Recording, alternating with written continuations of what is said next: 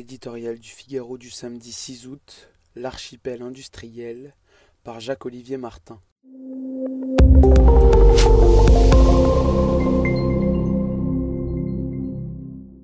D'un côté, des multinationales hyper rentables. De l'autre, une balance commerciale archi-déficitaire.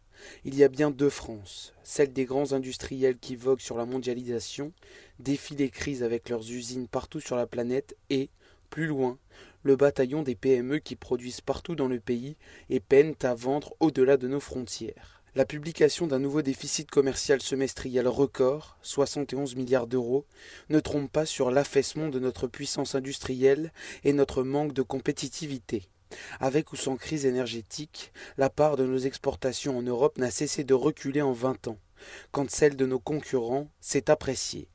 Coûteux à produire et pas assez haut de gamme, le Made in France a du plomb dans l'aile. Tout n'est pas perdu pour autant. La France a de beaux restes industriels dans beaucoup de domaines et une école qui forme de nombreux techniciens, chercheurs et ingénieurs de qualité. Mais aucune reconquête ne sera possible sans une feuille de route claire et des décisions fortes pour être à la hauteur du mal français qui est notre triple déficit. Déficit de croissance potentielle, déficit public, déficit du commerce extérieur, pour citer Emmanuel Macron. Alors que faire concrètement?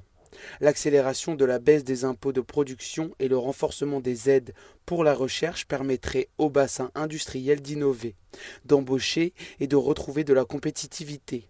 Des initiatives pour produire davantage en augmentant la quantité de travail et en misant sur les secteurs d'avenir s'imposent à l'évidence.